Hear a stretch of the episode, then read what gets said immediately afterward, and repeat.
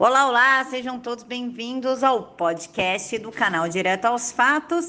E quem quiser contribuir, o Pix está aqui na caixa de informações e vamos para o episódio de hoje. Olá, pessoal, bom dia, bom domingo para vocês, que Deus abençoe a todos.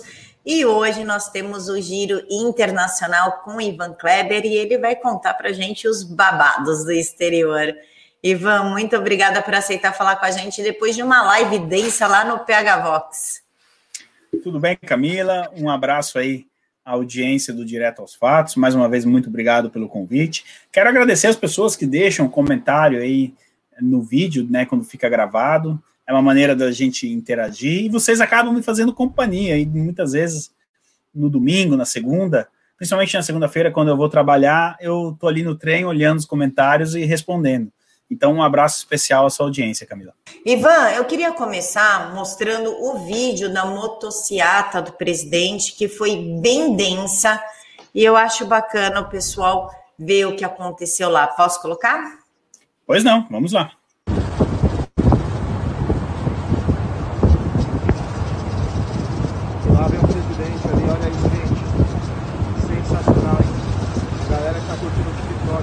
E aí, você acha que tem bastante gente, Ivan? Camila, a... eu faço cobertura de protestos aqui na Europa, né? A gente já trouxe imagens de manifestações, enfim, que eu fiz aqui em Londres. E essa motociata aí realmente foi enorme.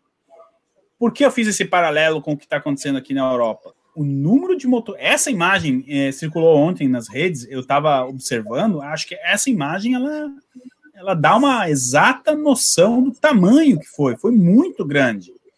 É, realmente, o, o, foi uma demonstração de apoio enorme em, em prol do presidente. E, e, por que eu fiz esse paralelo? Ó, tem um capacete ali com a bandeira do Reino Unido. Já, seja lá quem for essa pessoa, eu gostei dela. Assim como todos que carregam a bandeira do Brasil também. Mas, Camila, tanto aqui em Londres, nos protestos, já falando em, naqueles remédios que a gente sabe quais são. E, e, esse, e essa motociata mostra como a velha mídia está completamente perdida e desconectada da realidade.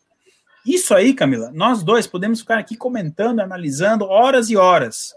Mas a verdade é uma, é uma só. Essas imagens são o Brasil real, são a realidade das pessoas. E as pessoas tiraram ali o sábado para irem a essa motociata com o presidente da República. Que é uma outra demonstração que parece invisível, mas que tem força. As lives do presidente às quintas-feiras não baixa de 100, 115 mil pessoas no programa Pingos dos Is da Jovem Pan. É muita gente. Coloca 100 mil pessoas na sua frente. E uma, uma motociata dessa, dois, três dias depois da live, uh, realmente não é fácil organizar uma passeata, uma motociata dessa. Então, é, de maneira organizada, muito bonito mesmo. Você vê as motos passando ali pela Bandeirantes, é na Bandeirantes, né?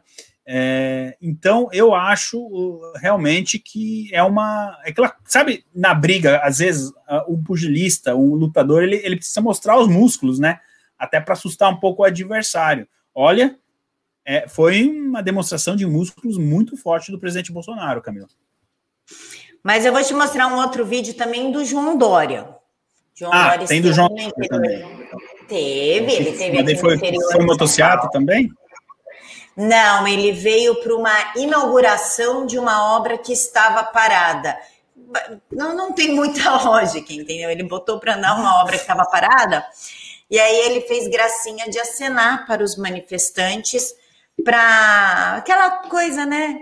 Para colocar em propaganda eleitoral, porque tinha bastante gente. Mas eu vou te mostrar a reação das pessoas, aí a gente consegue pensar como João Dória não deve estar neste momento vendo a motociata do presidente. Olha o que Mogi Guaçu fez com ele. Miami! Olha pra lá! Deixa todos os outros que se foda, né? Tem uns comerciantes aqui, sai daqui, sabe? A gente que trabalha todo dia pra pôr em casa os pão, você não liga, não! Tem que ferrar isso, Pega esse tanto de posto e vai aqui, ó! Cheia isso, leva aqui pro céu! Não é joia aqui não, pilantra! Quando você cheguei passar fome, desgraçado! Tá vivo, E ele ainda dá tchauzinho, né, Camila? Ele é muito hipócrita, cara. Ele é muito doente. É que você viu a do aeroporto? Não, foi um shopping. O pessoal falou para mim, Camila, não foi aeroporto, foi um A shopping. do shopping eu vi. A do shopping eu vi. Tinha e a manequim. manequim, a manequim não respondeu para ele, né? É uns absurdos, sem tamanho, Ivan. Você vê Ivan, que o- falar- Camila, desculpa, mas é piada. Essa Não. tem que domingo de manhã acordar a galera com a piada boa, né? Porque os robôs do Bolsonaro são mais modernos, eles, eles andam até de moto, né? Eles saem em cima da moto e vai, dá o tchau, acenam do presidente. Os robôs do João Dória, é, os manequins lá não, não dão tchau. Mas desculpa alongar, mas rapidinho, os dois vídeos são a demonstração da realidade. O público, a, pessoa que tem a família, principalmente, para sustentar, enfim, tem um, alguém em casa que depende daquela né, aquela verba que entra ali através do trabalho da pessoa, é, tá revoltada. Então, os dois vídeos são uma demonstração de realidade. E aí eu vou dizer uma coisa para você, Camila: nenhuma, nem a velha mídia, nem a nova mídia, nem a gente, ninguém consegue é, mensurar isso. A- a- o impacto da realidade ela é muito maior do que qualquer análise que a gente possa fazer aqui. E isso é bom, isso é muito bom, sinal que as pessoas estão antenadas no que está acontecendo no país, Camila. Desculpa, eu acabei te cortando, mas a gente pode, pode prosseguir. Mas, Ivan, falando em absurdo, você me mandou um vídeo que eu queria conversar com você sobre este vídeo. Eu vou colocar aqui e eu queria saber do que, que se trata isso. Vamos lá.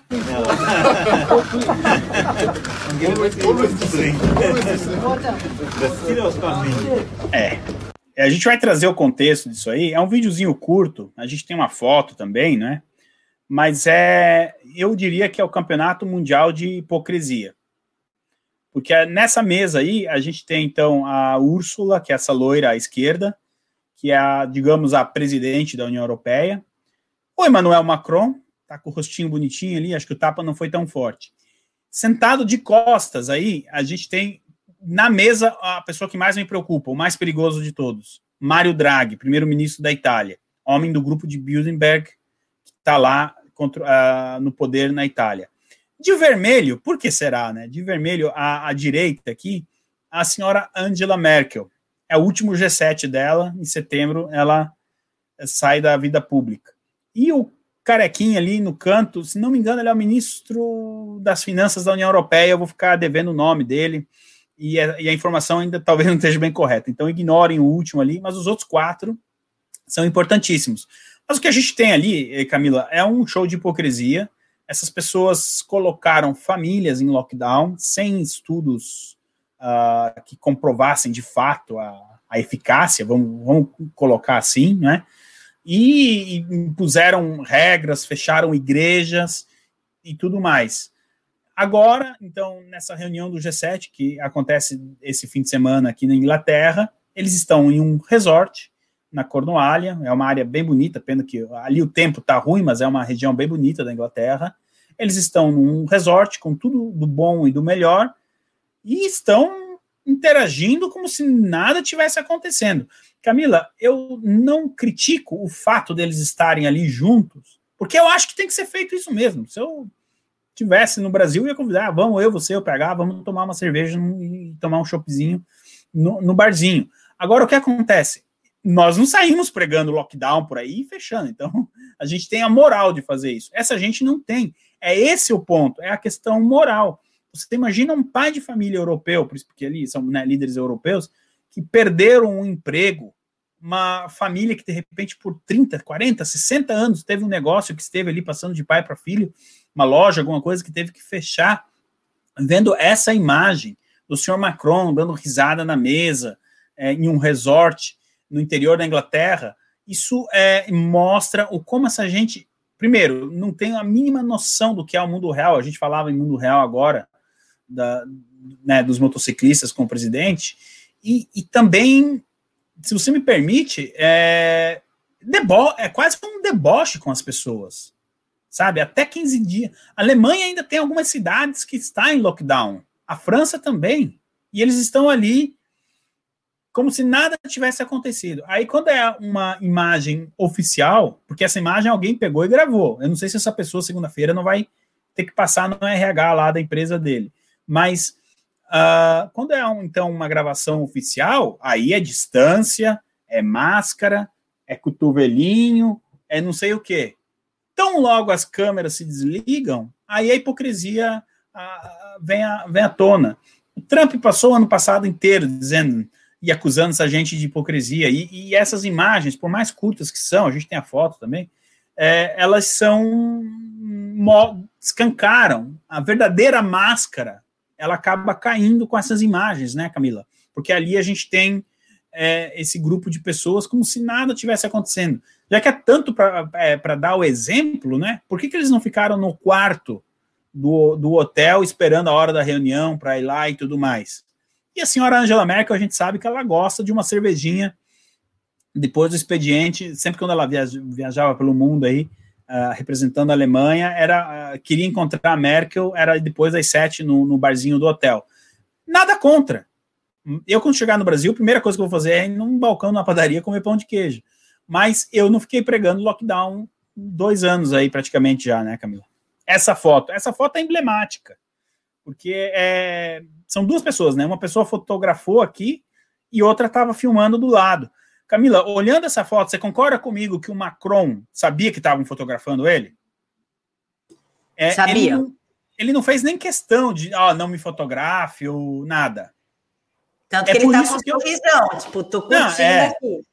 É, sorrisão é quem levou um tapa na cara. A gente vai falar disso daqui a pouco. Disso. É.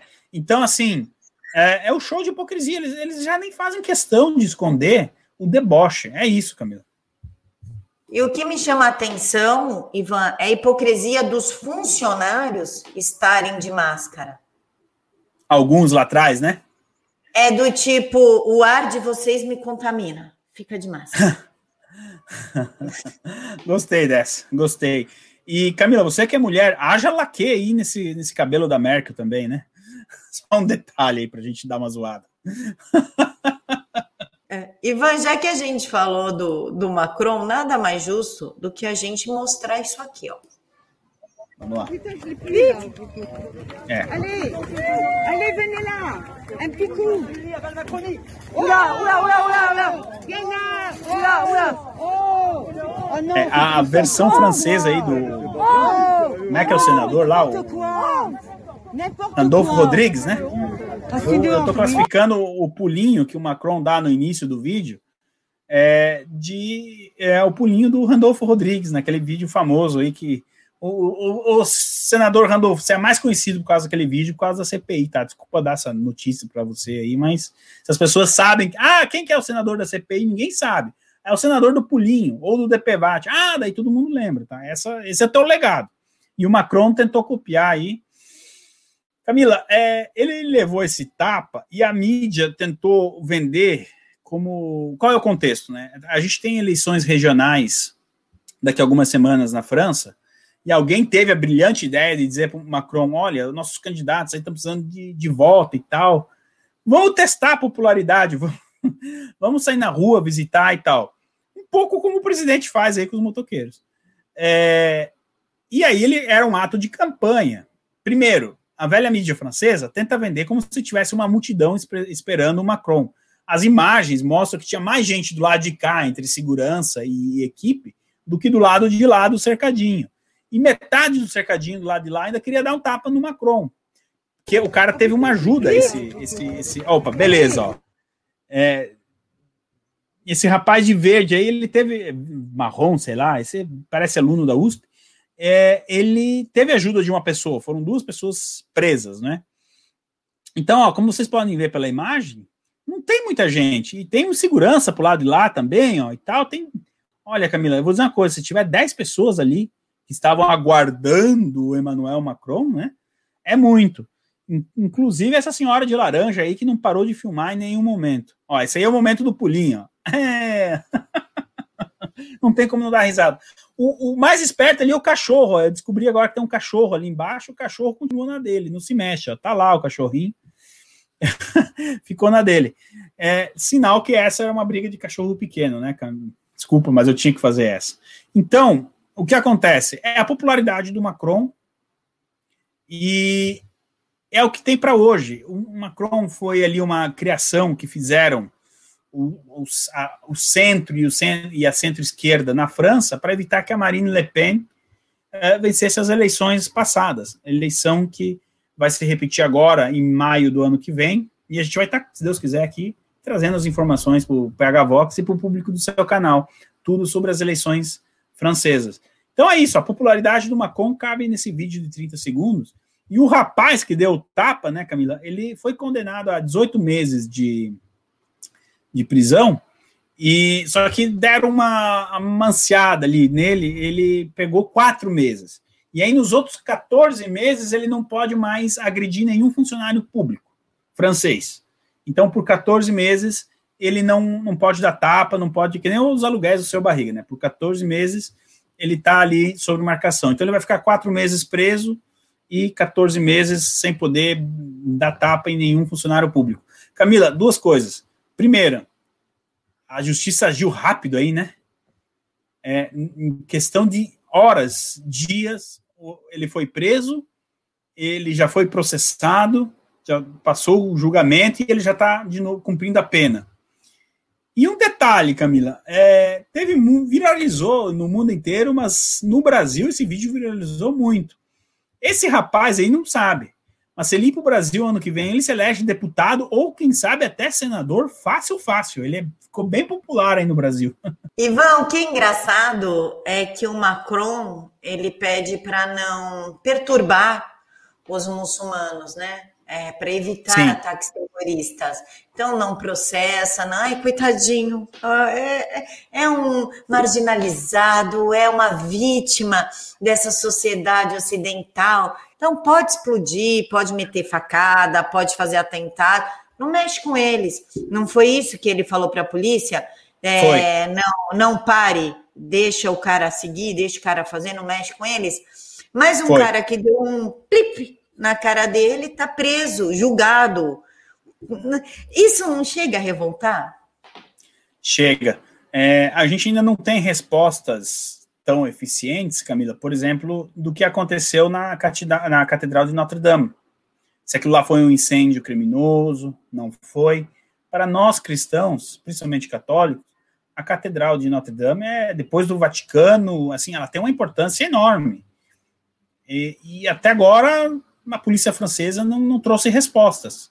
Então, esse é um exemplo, esse exemplo que você trouxe aí dos muçulmanos é perfeito.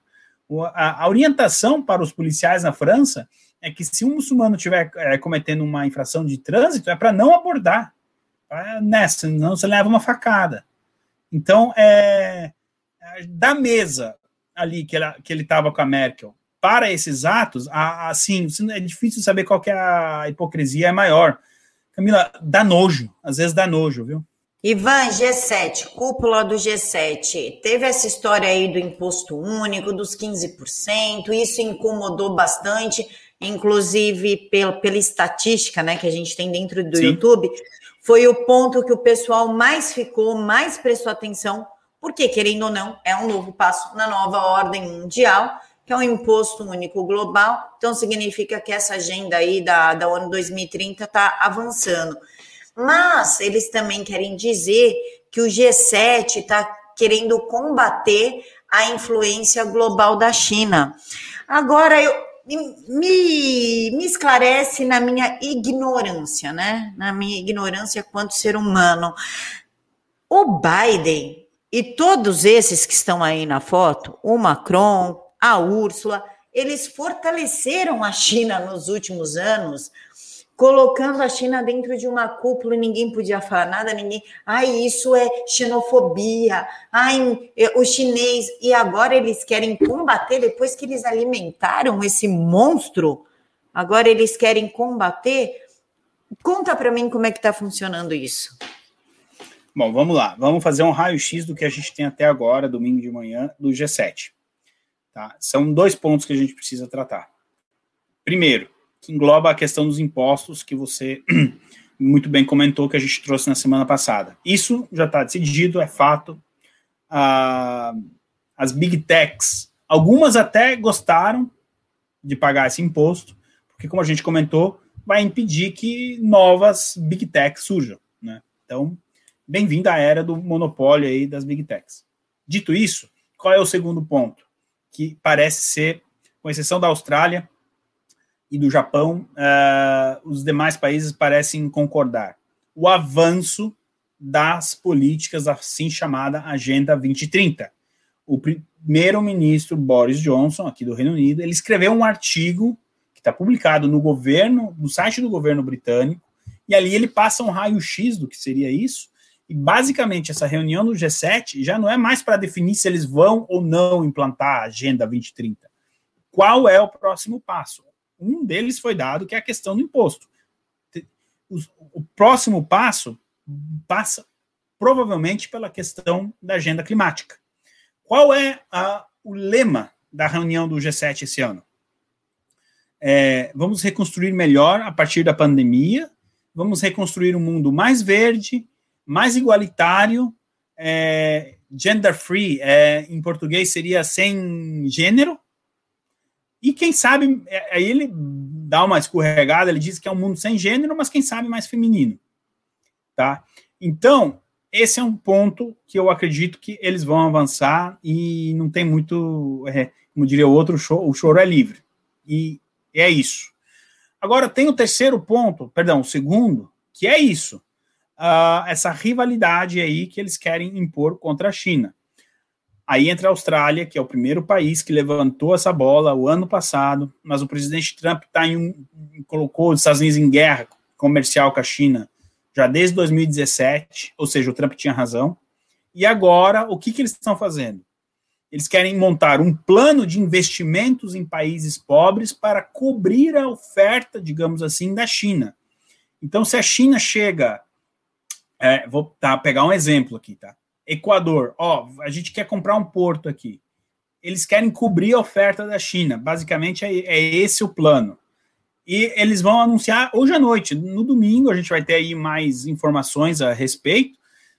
Semana que vem a gente pode estar tá trazendo aí o, do, o que, que vai, qual é o, como que eles vão executar esse plano.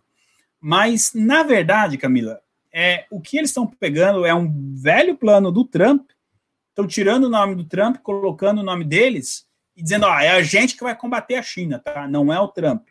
Bom, a única coisa é que se na agenda do 2030 existe uma coesão, aqui a coisa é um pouco mais dividida. Austrália, Japão, Reino Unido, Canadá e Estados Unidos, eles concordam que é preciso, de alguma maneira, impedir o, o avanço chinês no Ocidente. Já a União Europeia não tem essa mesma visão no momento.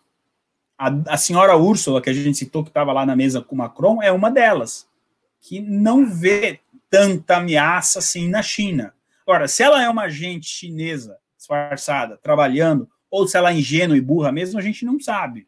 Eu, eu não tenho essa, essa, essa informação. Mas ela. Esse é o ponto. Que eles precisam. Eles vão sentar hoje à tarde, no domingo, para ver isso aí. Sobre essa questão de primeiro alimentar a China para depois atacar ela, Camila, nada de novo debaixo do sol. Isso foi feito com a Alemanha nazista. Isso foi feito com a União Soviética. Quem patrocinou a União Soviética foram os bancos americanos nos anos 20 e 30. O nazismo, a mesma coisa. O que a gente está vendo aí é um looping acontecer e dessa vez aconteceu com a China. O problema é que o, o, o monstro que eles criaram dessa vez parece ser até mais perigoso que, que, é, que, que, foram o nazismo e o, e o comunismo da União Soviética. É, eles alimentaram demais esse monstro. O que nós temos é o seguinte: até o ano passado, essa gente estava todo mundo de acordo com a China para derrubar o Trump. Uma vez que o Trump saiu do cenário, agora a gente tem esses dois poderes, uh, o russo-chinês, né, a Rússia e a China, no embate contra esses agentes globalistas do Ocidente. É disso que a gente está falando. Aonde que ficam os conservadores? Onde que fica o Ivan e a Camila nessa história? O Brasil? Pois é, nesse momento é, é muito difícil a gente dizer a, a, marcar uma posição, porque o Brasil é peça fundamental. Os dois lados vão brigar pelo Brasil, pela influência política dentro do Brasil. o Brasil precisa é, buscar de alguma maneira uma, não diria independência, mas uma certa autonomia uh, e soberania. Não é fácil, não é uma missão fácil. Não foi à toa que eles derrubaram o ministro Ernesto Araújo, porque era um dos obstáculos. Então, é muito complexo, mas para responder sua pergunta é, de forma mais resumida possível, Camila, o que a gente tem é isso: poderes globalistas de um lado e o poder russo-chinês do outro. Uma vez que eles tiraram o Trump do caminho, agora a briga é entre eles. E só que a gente tem muito é, é, é, é controverso, né? Porque o Biden fala em, em, em, competir com a China e do outro num dia e no outro ele permite que aquele aplicativo TikTok continue funcionando lá, revertendo uma lei do Trump nos Estados Unidos. Aquilo ali Aquele aplicativo ele é utilizado pelo Partido Comunista Chinês para coletar dados e para também imbecilizar as pessoas no Ocidente. Sobre coletar dados, eu não sei se eles estão coletando tanto assim, tá? Não sei. Mas que estão deixando as pessoas mais bobas com aquilo lá, sim, isso tenho certeza que estão. Então, é, ou Biden também aqui, ou ele é muito burro ou muito inocente, porque a primeira coisa a se fazer era justamente banir os aplicativos chineses no Ocidente, Camila. Deixa as, deixa as crianças e adolescentes burros e sexualizados, né? Não, mas tem uns adultos também entrando nessa. Eu não tenho aplicativo, mas é que eles... É, é. A gente vê pelo, nas outras redes o pessoal postando, aí você vê o símbolo do TikTok, né? É, não é só criança, não, tem adulto caindo nessa também, Camila. Aí, é, tá vindo muita propaganda. O pessoal estava explicando que a China está pagando para quem compartilha os vídeos. Não sei bem como é que funciona, mas eu sei que o pessoal que está recebendo dinheiro ali. E às vezes vem nas propagandas de vídeo, cada vídeo que você fala assim: meu, a mãe dessa menina sabe que ela está fazendo isso na frente da câmera? Pois é. E eles não estão nem aí, eles vinculam mesmo, porque é uma dança, não importa se é erótico, é uma dança. Então, então quer dizer, é a imbecilização, é a promiscuidade, é tirar o foco 100% do que acontece e colocar naquela mediocridade, né? Concordo, concordo plenamente. Tem outros aplicativos também, né? Não é só o. Assim, tem um tal de White, a gente acho que Quite, para mim, era nome de país, mas agora é Quai, alguma coisa assim. É Quai. É, é, Então, pais que estão assistindo aqui a gente, peguem o celular, sei lá, de vez em quando, não custa nada. É o mínimo que dá para fazer, né, Camila? Dá uma olhadinha. Eva, a gente falou da, do imposto único dos 15%, que vai favorecer Sim. as big techs que estão hoje, mas eu esqueci de comentar e quero comentar com você agora. A ONU querendo que o Brasil dê 125 milhões de dólares. Vou frisar o milhões de dólares para ajudar a combater uma pandemia que não foi nós que criamos. A pandemia veio da China. E a ONU ainda quer que a gente produza vacina e doe para outros países. Como você lê isso? A ONU está tentando fazer se posicionar como um governo único que dá as ordens para quem está embaixo. O que, que, a ONU quis com essa coisa ridícula e absurda? Porque nós não somos responsáveis pela pandemia, nós não temos dinheiro a, a, nesse nível para entregar. Nosso povo precisa muito mais do que os outros países, né? Limpe a tua casa primeiro antes de querer arrumar o um mundo. Como é que a gente lê isso?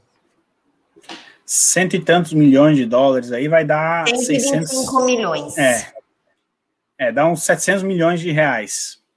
Parafraseando, eu aprendi essa com a professora Paula Marisa, que eu aproveito para mandar um abraço. São muitos dinheiros, né? 700 milhões de reais é muita coisa, mas o que a ONU faz? Bom, primeiro é aquela coisa, né, Camila? Ela pede. É como se eu dissesse aqui, ô Camila, você tem 10 mil reais para para emprestar para o seu vizinho, não é para mim, não, é para o seu vizinho. Se depende, não, não tenho 10, mas tenho 5. Tá bom, pode ser. Então, a, a ONU ela tem essa, essa cara de pau de fazer isso.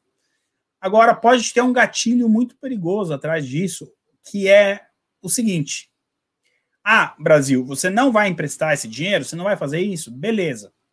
Vamos tirar aqui, então, a Carta Amazônia, tudo que a gente já sabe, é, perseguição a minorias, etc, etc, etc, para impor sanções ao Brasil. Então, muitas vezes, atrás de um pedido desse, o objetivo final não é conseguir o dinheiro para o combate à pandemia. Isso, é uma, de repente, é uma desculpa. Pode ter alguma coisa escondida e a gente precisa ficar atento. Essa é uma notícia que você está trazendo muito importante, Camila. O Brasil não tem a, o dever, não tem a responsabilidade de doar vacinas e muito menos mandar dinheiro para os outros países. O Brasil tem que cuidar dele, a verdade é essa. E é nesse momento que é importante marcar território e soberania. Não dá para o Brasil mandar esse caminhão. O Brasil já mandou muito dinheiro em administrações passadas, Camila, é, para países que, digamos assim, a democracia não era tão praticada, né? Citando Cuba. Então, eu acho muito perigoso esse movimento da ONU e a gente precisa saber o que tem por trás disso. Ivan, a gente já falou da, da ONU, vamos falar do Biden e do Putin, porque o Putin, tipo, meu, não tá afim de aparecer publicamente com o Biden. É tipo aquela galera do colegial, o bonitão que namora feia, mas ele namora escondido. Ele não aparece em público com ela. Você pode contar para a gente por que, que Putin não quer estar perto de Joe Biden e ele, infelizmente, vai dar uma coletiva sozinho, de forma solitária e sem apoio emocional? É, então, Camila, o que acontece? Ah, esse encontro não era nem para ele ser realizado ali, é, foi uma forçação de barra por parte da administração Biden eu sei o que, que é, é, é, eles têm uma ideia do que, que eles podem conversar, não é? Mas o Putin negou várias vezes esse encontro. O que o Putin sempre disse é: olha, o que você tem para me dizer que não pode ser dito por telefone, né? Ou por, enfim, por, pela, pelo meio que eles usam de comunicação. E o Biden fez questão de se encontrar pessoalmente com o Putin. Bom, só para dar um exemplo, fazer uma comparação, há duas semanas atrás, o Vladimir Putin se encontrou com o presidente da Bielorrússia, o Lukashenko, e eles ficaram três dias é, nesse, nessa reunião, né? Com o presidente Biden, será apenas um dia em Geneva, na Suíça. Agora, aonde que vem a, a sacada do Putin? A, a diplomacia, a boa, sabe, a boa vizinhança diz o seguinte: terminada a reunião, os dois líderes vão para uma entrevista coletiva, um do lado do outro, e respondem ali os jornalistas. Eu me lembro que a última vez que a gente teve um encontro assim, entre o Putin e o Trump, foi ali perto da Copa do Mundo 2018, e o Putin deu uma bola de futebol de presente para o Trump, porque a Copa foi na Rússia e tal, e a entrevista aconteceu. Parece que a reunião não foi tão amigável, mas eles foram pra, para as câmeras, né? O Putin, ele não vê hora de escutar o que o Biden quer quer falar e voltar para a Rússia. A verdade é essa. Ele não está com saco, desculpa que é, tá falando, mas é, é, a verdade. Ele não está com paciência de estar tá escutando o Biden. Ele não quer conversa com o Biden. O Biden chamou ele de assassino. Eu não vou discutir, eu não sou advogado do Putin, mas diplomaticamente não pega bem um presidente dos Estados Unidos chamar o presidente da Rússia de assassino. Há 30, 40 anos atrás, isso teria causado a Terceira Guerra Mundial é, fez acusações graves, acusou que a Rússia interferiu na eleição, nas duas, enfim. O Putin já falou que não tem nada a ver com essa história, então a relação começou muito mal. Na sexta-feira à noite, o Vladimir Putin, para uma emissora americana, a NBC, disse o seguinte: olha, as relações entre Estados Unidos e Rússia estão nos níveis mais baixos desde o final da Guerra Fria. Isso mostra é, como as coisas estão. O que o Putin quer, uh, perdão, o que o Biden quer com o Vladimir Putin? A verdade é essa: ele quer sondar o Putin para saber até onde o Putin tem material que comprometa o filho dele. A verdade é essa. Eu não consigo ver outra é, explicação para o, o, Joe Biden querer tanto encontrar o Vladimir Putin em pessoa. Pode ser que tenha alguma outra coisa a mais. É, eu não vejo o Biden chegando lá para o Putin, ó, tem um checkmate aqui debaixo da manga, e, e, você, a partir de agora, a, caminha pianinho com a gente. Não, não tem isso. Eu não consigo ver. Então, o fato do Vladimir Putin negar a entrevista coletiva é muito pesado. É do tipo assim, meu, vem cá, vamos conversar. O que, que você tem contra o meu filho? É, é, é, eu até fiz um meme. O pessoal lá do Pega Vox fez um meme esses dias e postou. É aquele menininho lá com, com aquele sapatênis, com aquele shortinho branco, a camisetinha cor-de-rosa.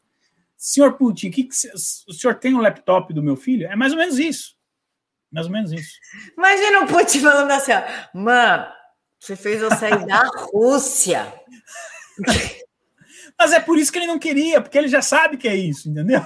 Dava para falar por telefone, eu não é, vou não te dá. contar o que eu tenho. Camila, se, assim, na boa, por mais que a velha mídia e Trump fizeram o que fizeram com o Trump, se vaza uma conversa dessa do, do Biden pedindo para o Putin um negócio desse, é, é, não dura três dias, tá, o processo de impeachment está aberto, né? Então, é, eu entendo a situação do, do, do Biden. Por isso, não façam nada de errado na vida para você nunca ficar numa situação dessa. Não, mas imagina o Putin falando assim, ó, você acha mesmo que eu vou te contar, colega? Por que eu te contaria? Isso é estratégia política, é estratégia militar. Por que, que eu te entregaria isso, meu amigo? Verdade, verdade, boa, boa. É, o Biden vai dizer, não, é, olha, a gente pode tirar algumas sanções, a Rússia e tal. Aí acho que é a vez que o Putin rola no chão da risada, né? Fala, não tira e eu mostro o que eu tenho. É muito simples. Ah, chega, chega a ser juvenil, né? Um pouco juvenil, sim. Ivan, até a Romênia está alerta em relação ao 5G da China. Explica pra gente isso aqui. até a Romênia já tá tipo, meu, a gente não quer ser espiado, vamos tirar a Huawei daqui. A gente pode dizer, começar a olhar com, com esperança que a China vai começar a ser compactada de volta lá para o cantinho dela? Sim, na, respondendo a sua última pergunta, sim. Agora, a questão da Romênia, isso aí que está acontecendo, é, ainda são resquícios da política exterior do Donald Trump. Tá? Esse acordo aí, ele está tá sendo colocado em prática agora, mas ainda é uma herança do ex-secretário Mike Pompeo, secretário de Estado, do Donald Trump. Então, a Romênia, pessoal, é um dos países que mais sofreu na mão do comunismo, mais sofreu ali na União Soviética. O comunismo é proibido na Romênia, então, eles, dentro da possibilidade deles, eles estão se afastando da China, como todos os países deveriam fazer, tá? Inclusive o país que você reside, Camilo, tá? Então, e olha só, a gente tem um governo que se diz de centro lá na Romênia, não é nem, sabe, a ultradireita conservadora, meu, que lê Roger Scruton o dia inteiro, não. Agora, Rome, o, o cidadão romeno, ele, ele é de uma religiosidade muito grande, cristão, fervoroso, enfim. E o governo está agindo em defesa da população. O que eles alegam ali que o, a, o Huawei, Huawei, perdão, vocês dizem Huawei aí no Brasil, Huawei no Brasil. Huawei. É, Huawei, é, aqui a gente diz Huawei, Huawei. Bom, a Huawei é utilizada pelo Partido Comunista Chinês para é, espionagem. A gente noticiou aqui no seu canal, coisa de uma semana ou 15 dias atrás, que a Holanda também fez uma denúncia que já em 2010 essa empresa era utilizada para fazer espionagem. Camila, o que está se definindo ali na, na região é quem vai ficar para o lado de lá e quem vai ficar para o lado de cá. Então, por exemplo, a Romênia, é, Hungria, esses países, eles não querem mais sofrer na mão dos comunistas. É disso que se trata. E olha que exemplo para o Brasil, um país pobre, que nem é o da a Romênia, acho que é o país mais pobre da Europa, se não for, está entre os três. É, ainda assim, eles não. Porque imagina o que a China não ofereceu de vantagem econômica para eles assinarem esse contrato.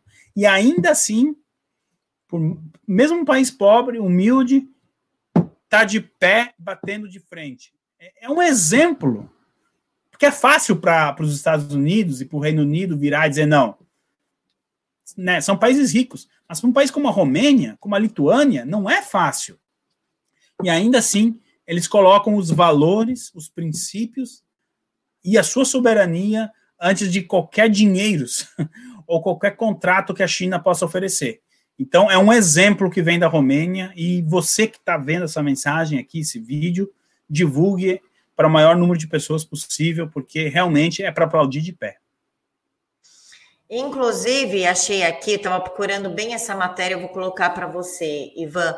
É, saiu, saiu no dia 10 de junho, quinta-feira passada, é, que sem citar a Huawei, Estados Unidos pedem que o Brasil escolha.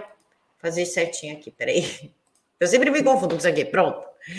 É, escolha fornecedor confiável de 5G. E quem que falou isso? Foi o Stefan Anderson, um dos responsáveis pela comunicação internacional e política de informação dos Estados Unidos, e ele disse à Folha de São Paulo que a gestão Biden espera que o Brasil escolha fornecedores de confiança para a tecnologia 5G. Anderson também disse que o governo norte-americano não investirá em países que optarem por fornecedores não seguros. Isso Camila. já é. É seguir aquele plano do, do Donald Trump, pelo menos Perfeito. o Biden está levando isso a sério, falou: não, Trump aqui tem razão e vamos continuar assim? É, mas uh, perfeita, Camila. Sua leitura é excepcional e esse, essa proposta ela já tinha sido feita ao Brasil ano passado pela administração Trump. Agora, não é bem o Biden que diz, não, esse plano aqui é bom e tal a gente já explicou aqui, mas é, é sempre bom a gente ter audiência rotativa. O FBI e a CIA são mais alinhados ao Partido Democrata, mas o Pentágono, Pentágono é muito mais alinhado nem ao Partido Republicano, mas às políticas do Trump. E quem está exercendo essa pressão em cima do governo Biden é o Pentágono. Então, o Pentágono tem essas informações e eles estão cobrando o Biden. Olha, é, não deixa os países assinar com a 5G chinesa, porque vai é problema para a gente depois. E é a minha família que vai estar tá na linha de frente. Então, na verdade, quando a gente vê esses movimentos, é a influência do Pentágono na Casa Branca. Eu não sei, sinceramente, ainda qual vai ser a posição do Brasil referente a isso, né? mas deve ser muito bem estudado e romper com a Huawei, Huawei. A gente sabe que depois pode ter uma consequência no agronegócio, enfim. Mas, de novo, olha o exemplo da Romênia. O Brasil tem muito mais é, ferramentas na mão, armas na mão, para combater isso do que a Romênia. Então, quando eu falei lá atrás que o Brasil ele é um dos atores aí, é, é um dos campos de batalha da geopolítica importantes no mundo hoje, essa matéria aí acaba confirmando o que eu estou dizendo. Eu vou voltar, só para mostrar essa importância, Camila, eu vou voltar rapidinho no G7, porque, é, é, na verdade, ele é um G8, né? Eles incluíram a Austrália, além dos sete, mas no ano passado, a vontade da administração Trump era de que fosse um G12, incluindo também a Índia, a Coreia do Sul, a Nova Zelândia e sim o Brasil. Era para o Brasil, se não tivéssemos essa troca de presidente nos Estados Unidos, muito provavelmente o presidente Bolsonaro, tá ok? Ele estaria aqui pertinho de onde eu estou agora, aí nesse G12. Só que a estratégia seria completamente diferente. Ali não ia ter Agenda 2030, não, a, a pauta seria a China.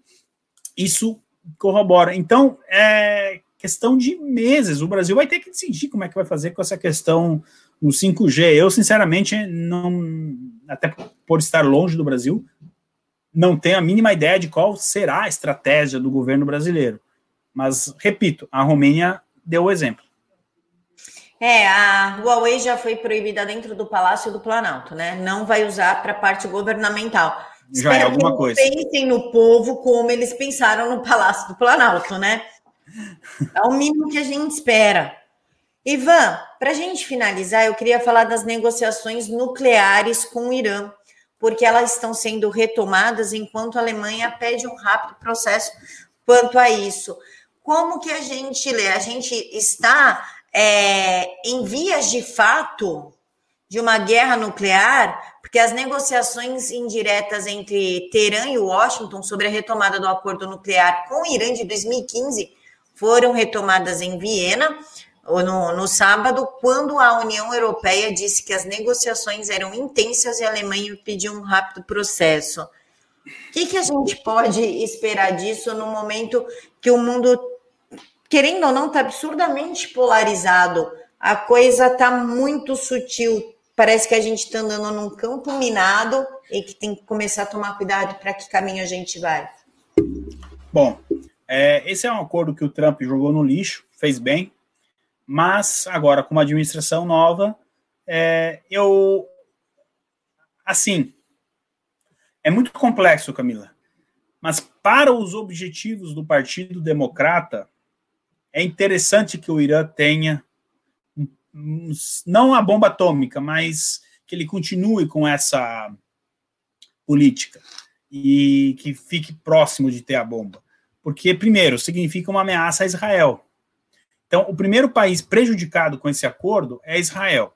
Eu não vou cravar aqui, eu acho que a gente está longe de, um, de, um, de, uma guerra nuclear, Camila, mas realmente é muito perigoso, porque o Irã ele, é um país perigoso para ele mesmo, sabe? Volta e meia acontecem acidentes lá, explosões, e o temor do Irã ter uma bomba atômica é óbvio que você nunca sabe o que, que o pessoal que governa o país lá pode decidir mas a chance de uma bomba atômica cair na mão de um grupo terrorista é grande.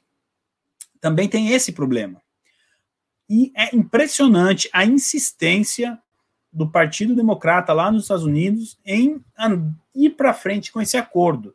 Foi uma das últimas coisas que o Obama tentou fazer em 2016, blindar esse acordo, e foi uma das primeiras que agora o Biden está é, tá retomando. Ou seja, o Biden assume um país, né, no meio da pandemia, enfim, tudo que a gente sabe, crise migratória na fronteira lá com, uh, com o México, milhares de problemas, ele acorda de manhã, não, precisa fazer o acordo com o Irã, é o último da coisa que o acordo já existe, o Irã não pode ter bomba atômica, pronto, acabou, não tem, que, que, que, que tem que mexer nisso? Então é óbvio que é uma clara provocação também a Israel, e a gente fica aí, que nem você falou, nessa, nesse campo minado, é muito perigoso.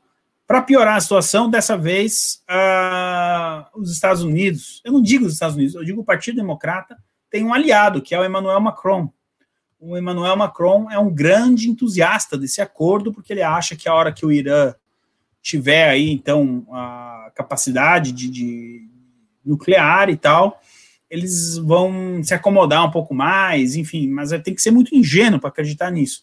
Então, e a questão da Alemanha, leia-se Angela Merkel, porque o mandato dela termina em setembro. Então, acordo ou não, ela quer que termine, que isso seja definido antes de setembro, para, dependendo do, do acordo, ela dizer: olha, eu também ajudei, viu? Também põe meu nome aí, sabe? É aquela coisa que eu sempre falo, do aluno, tem um grupo na faculdade, né, na escola, que três alunos fazem lá o projeto, e chega o quarto e só põe o nome embaixo. A Angela Merkel, ela mais ou menos está querendo fazer isso, como ela tem data para entregar o mandato, então é, é, essa pressa da Alemanha é, gira em torno disso, Camila.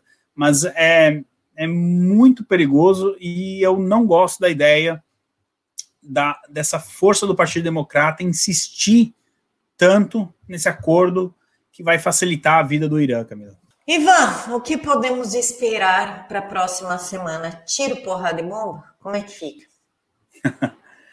Ah, com certeza é o que vai sair do G7, né? É, eu acredito que na semana que vem, essa hora, a gente vai estar discutindo aí mais detalhes dessa, dessa reunião, uh, com documentos sendo publicados e tudo mais.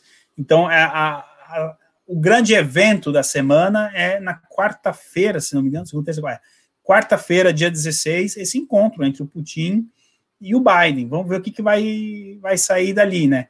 Porque o Joe Biden, então, ele está nesse tour, ele veio aqui para a Inglaterra, fica até domingo, até hoje à noite.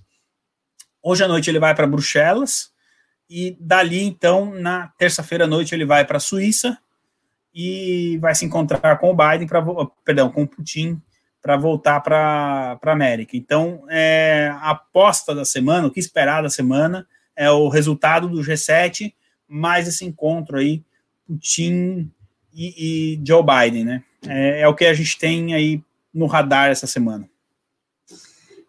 Ivan, além de me encontrar no canal PH Vox, no PH Vox Entrevista às 16 horas, que inclusive amanhã eu vou entrevistar quem? O Ernesto Araújo, por quê? Porque eu posso. Onde o pessoal pode. Onde o pessoal pode te encontrar? Como diz a, a internet, né? Eu não tenho nem roupa para isso, Camila. Não tenho, até agora eu não sei o que, que eu vou fazer, eu não tenho roupa para essa ocasião. Bom, amanhã às 16 horas lá no Pega Vox, então, a Camila vai entrevistar o ministro Ernesto Araújo.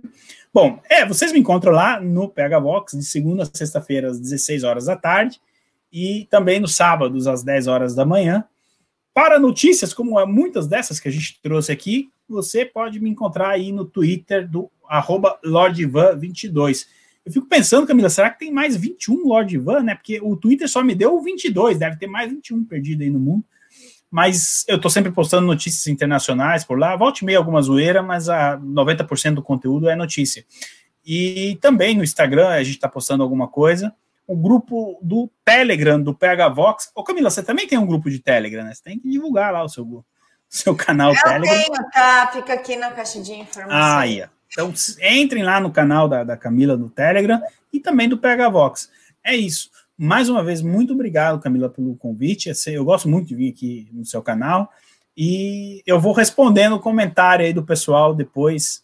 E assim vai gerando engajamento e a gente vai vendo onde pode melhorar. A todos, um ótimo domingo e um abração. Eu que agradeço a sua presença, Ivan. A gente gosta muito de você aqui no canal. Não, não só pelo seu conhecimento, mas pela sua simpatia, o seu bom humor, que alegra o domingo, né? Nada começar o domingo com um bom humor. Pessoal, quero agradecer a presença de todos. Bom almoço para vocês. Abracem, beijem as mamães e as vovós e lavem as louças. Fiquem todos com Deus e até mais.